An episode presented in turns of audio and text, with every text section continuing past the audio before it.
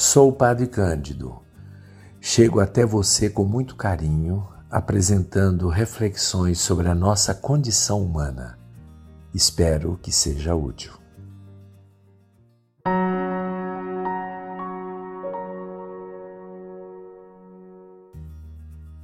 Temos duas moradias desde quando nascemos, ou melhor, desde quando existimos. A primeira é o útero materno, onde fomos acolhidos, ainda embrionariamente, e na segurança e no conforto permanecemos alguns meses.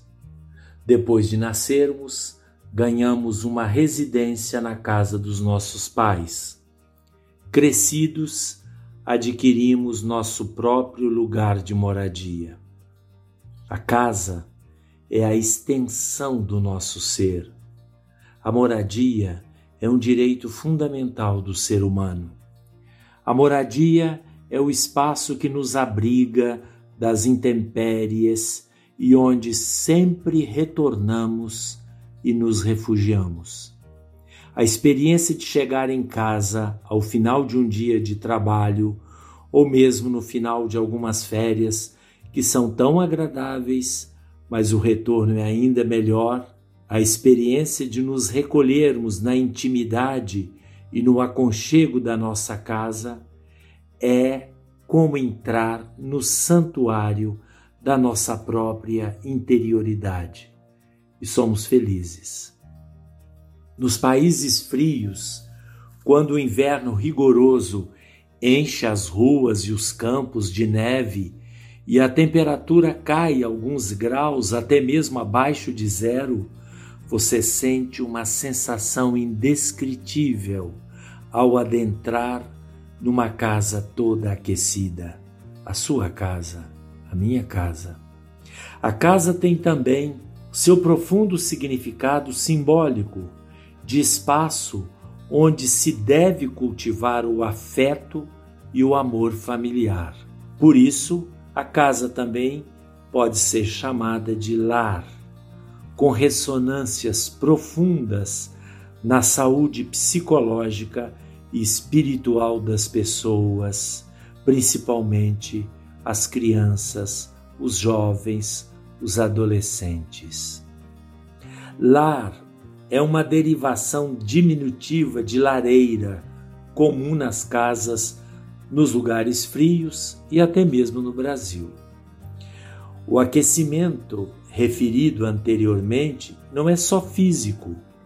Lar é aquecimento do coração, onde as nossas máscaras de representação social, de papéis, ficam fora e nós podemos ser nós mesmos.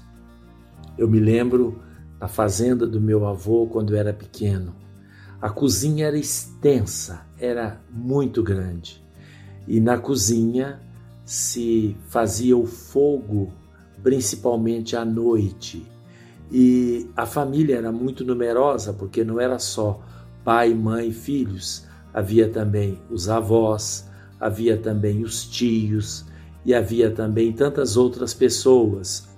E antes de dormir, todo mundo a partir da noite, e anoitecia às sete horas da noite, todos ficavam, me lembro disso como se fosse hoje, todos ficávamos ao redor, ao redor daquele fogo, fogo mesmo.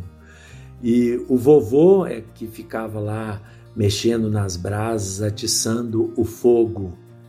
E enquanto isso, todo mundo conversava, não havia televisão. Todo mundo conversava, contava as histórias, falava dos acontecimentos do dia, das pequenas vitórias e fracassos, no cultivo dos campos, no cuidado com os animais. Mas era tão bom, muito bom.